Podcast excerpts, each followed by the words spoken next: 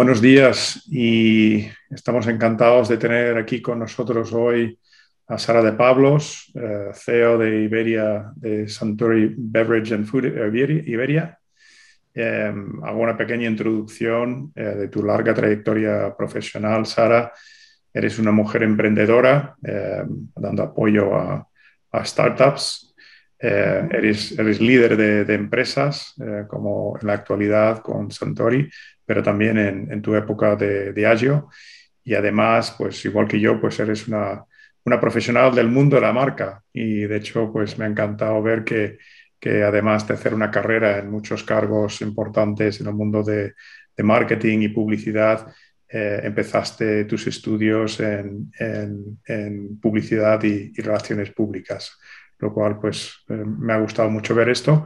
Em, y, y, luego pues también pues has hecho ADECA en San Telmo eh, y, y, también una formación con, con, el IS.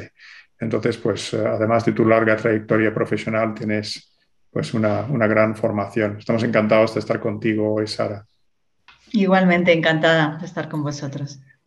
Pues quizás para, para empezar eh, sería bueno pues hablar un poco de, de, lo que interesa casi más a mucha gente, que es la persona que hay detrás de esta carrerona y, y, ese éxito y responsabilidad. Cuéntanos un poco que, cuáles son las pasiones que hay detrás de tanto logro profesional y estar en primera línea de las empresas.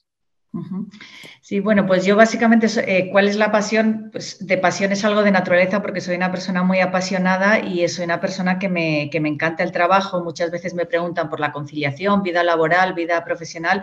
Para mí es muy sencillo porque yo amo lo que hago y, lo disfruto. Entonces, eh, concilio perfectamente porque disfruto trabajando, disfruto en mi faceta personal lo que hay detrás es, es una persona con, muchísimas ganas, muchísima energía de, hacer carrera en el mundo corporativo y que ha tenido la suerte de, tener grandes empresas y grandes profesionales a mi lado que me han permitido triunfar. Entonces, ha sido una mezcla de suerte, de trabajo y sobre todo de ganas, yo diría. Mm, vemos que llevas casi un año en, uh, en Suntory y te queríamos preguntar un poco de los mayores aprendizajes que ha tenido durante este año, que ha sido lleno de, muchísimos retos y, lo sigo estando. Sí, pues así es. Pues justo ahora en abril hago un año. Para mí el primer aprendizaje ha sido un aprendizaje cultural, porque Suntory es una empresa japonesa. Mi background era más de empresas americanas, anglosajonas en general. Entonces, el aprendizaje cultural eh, de trabajar en una empresa japonesa me ha encantado, pero ha, sido, ha necesitado su foco. La gran diferencia es que son empresas con una visión mucho más a largo plazo y son empresas con propósito. El propósito de Suntory en este caso es Growing for Good, que es crecer para devolver a la sociedad. Y no es un propósito de un nombre en una sala ni de un PowerPoint, es un propósito de verdad. Entonces, muy feliz eh, incorporándome a esta empresa con esta cultura tan purposeful, ¿no? Como se dice ahora. El segundo aprendizaje, pues el que tiene todo el mundo, o sea, el que creó el concepto BUCA se quedó corto, o sea, vivimos en un mundo absolutamente incierto e impredecible y yo creo que el cómo desarrollar todos juntos y, con tus equipos la resiliencia, la capacidad de adaptación a entornos inciertos, pues creo que ha sido el gran aprendizaje para mí, para, para toda la humanidad, digamos. Y el tercer aprendizaje es, es ver la importancia, yo siempre he sido un líder de personas, pero ver la importancia de la gente, de los empleados, de los trabajadores, además de los básicos de la salud, que obviamente fue nuestra obsesión de todos durante el COVID, el asegurar que la base de empleados siga comprometida y apasionada detrás del proyecto, porque con esto del teletrabajo es muchísimo más fácil desconectarte y, y romper un poco el apego emocional a la empresa. Entonces, el tercer gran aprendizaje es las personas, las empresas son personas y es solo a través de ellas comprometidas, formadas y, siguiendo el proyecto que, vamos a conseguir las cosas. Entonces, aprendizaje cultural, aprendizaje del mundo buca y aprendizaje o reaprendizaje de la importancia de, las personas para que las cosas ocurran, básicamente. Muy bien, pues em, ahora estamos todos muy, muy inmersos en el mundo de la digitalización de, las empresas. La, la, pandemia nos ha dado un buen, un buen impulso en ese sentido y lo que nos gustaría saber es un poco cómo, cómo es la, digitalización en, Santori y, cómo lo compatibilizas con, con, con vuestra estrategia eh, a largo plazo. Sí, pues a ver, la digitalización es un área clave eh, y estratégica dentro de la compañía y la abordamos de un modo absolutamente transversal, o sea, tanto del modo como llegamos a los clientes, como llegamos a los consumidores y a nivel de procesos internos. Hace poco os cuento una anécdota, estábamos trabajando con el equipo extendido de liderazgo en la ambición que nos hemos puesto de cómo llegar a 500 y teníamos unos ejes estratégicos marcados y un enabler que era la digitalización, una herramienta que iba a ayudar. Y por aclamación popular el, equipo nos dijo, esto no es un enabler, esto no es una herramienta, esto tiene que ser una iniciativa estratégica. Si no mm. ponemos el foco y los recursos en la digitalización, esto no va a ocurrir. Entonces, yo lo tenía claro, pero por aclamación popular del equipo extendido de liderazgo, ahora es una iniciativa estratégica más para, para lograr nuestra ambición.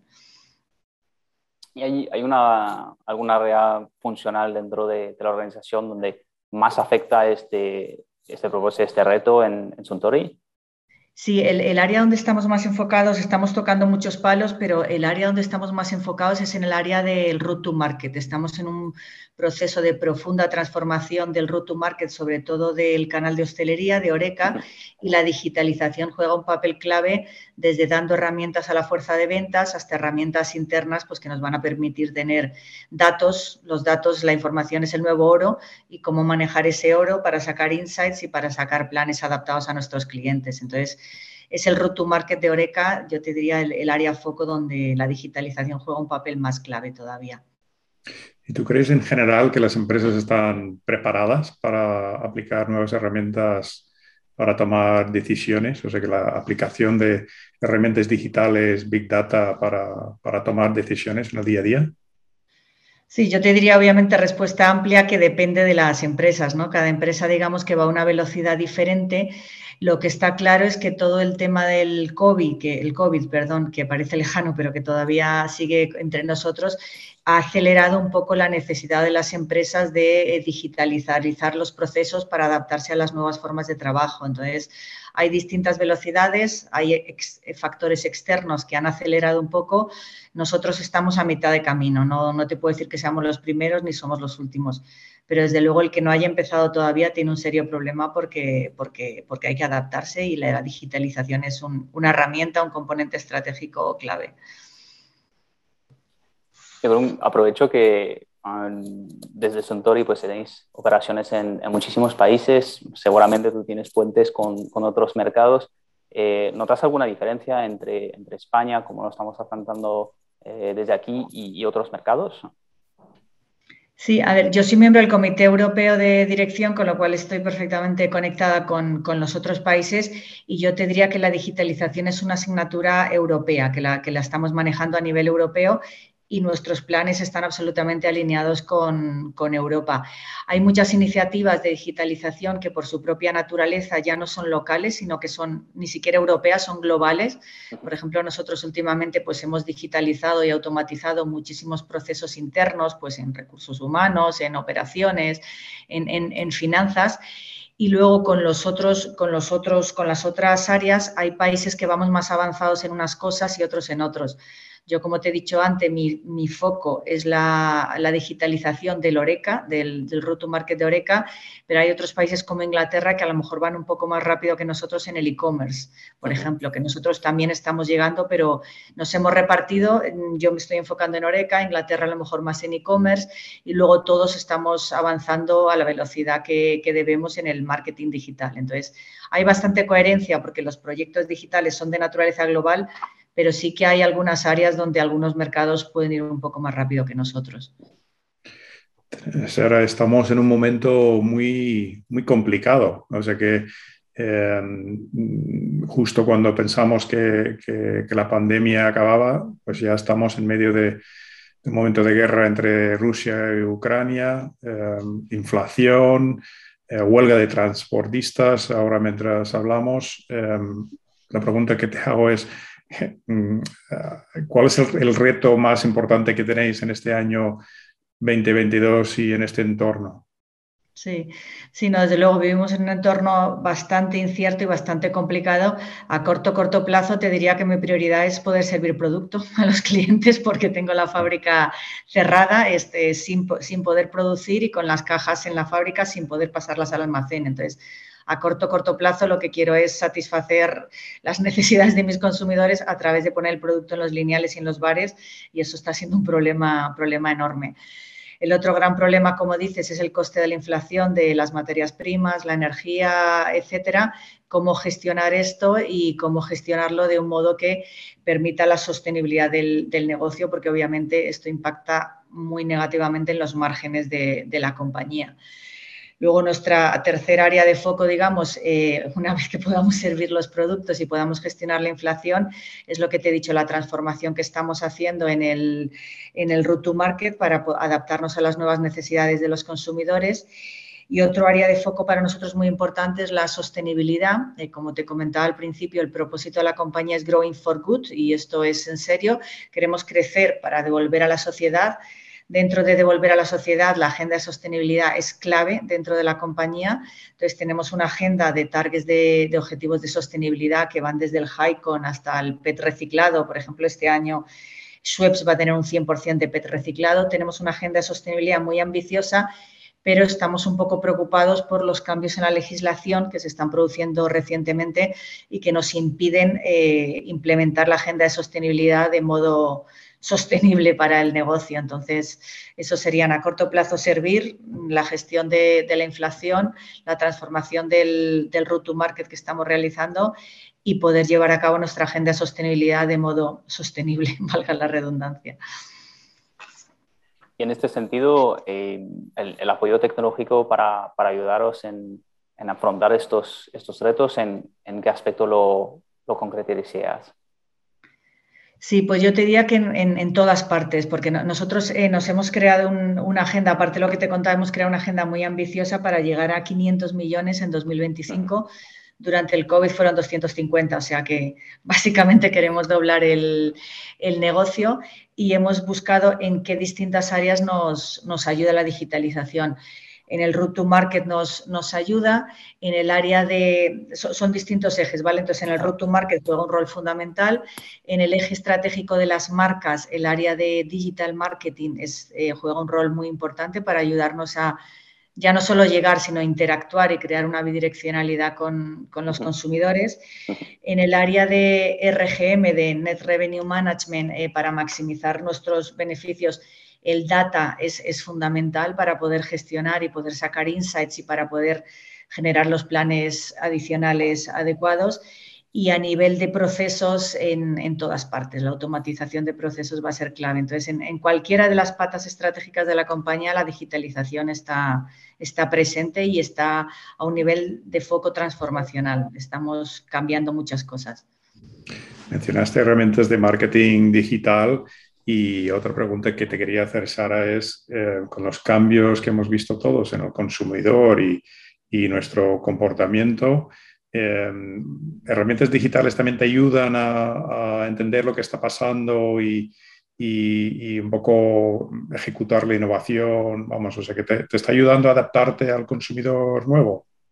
Totalmente, totalmente. Como yo decía antes, yo pienso que el data es el nuevo oro y lo que tenemos que ser es tener las herramientas para manejar este oro y tener las capacidades, ¿no? Porque a veces podemos tener una sobredosis de información, pero si no sabemos manejarlo, pues podemos estar muerte por exceso de información. Entonces, para mí la clave es cómo trasladar los datas into insights e insights into actions, cómo, cómo digerir y manejar toda esa, toda esa información.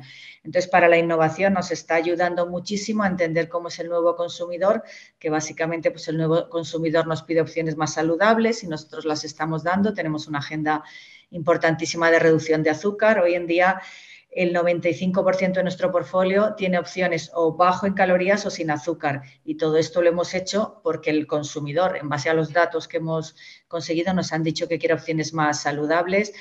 Hemos visto el boom del delivery, estamos atacándolo, hemos visto el, boom de distintas formas de consumo. Entonces, todo el data que estamos recibiendo lo estamos transformando en insights y ese insight lo estamos traduciendo en, planes. Entonces, es, la materia prima de la que nos alimentamos para diseñar los, los planes, básicamente.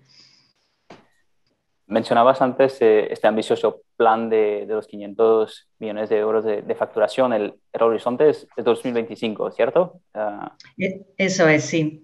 Nuestra, nuestra ambición es llegar a los 500 millones en 2025, que respecto a 2019 pues es doblar el negocio. O sea, es una visión bastante ambiciosa, pero bueno, yo creo que, mi rol como directiva es esto, ¿no? Es crear ilusión, crear un sueño e inspirar a todo el mundo a, perseguirlo. Entonces, en eso estamos.